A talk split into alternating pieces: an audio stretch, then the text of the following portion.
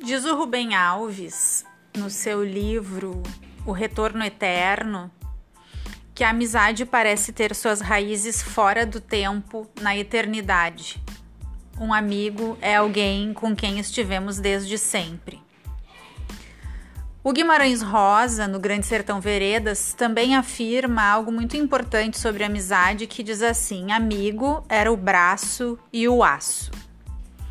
Inspiradas nessas duas belas frases, a gente dá início então ao nosso uh, primeiro episódio uh, do podcast, Os Quarentões e a Quarentena, onde quatro amigos, colegas de colégio, se reuniram para dar os seus depoimentos singulares em relação a essa experiência.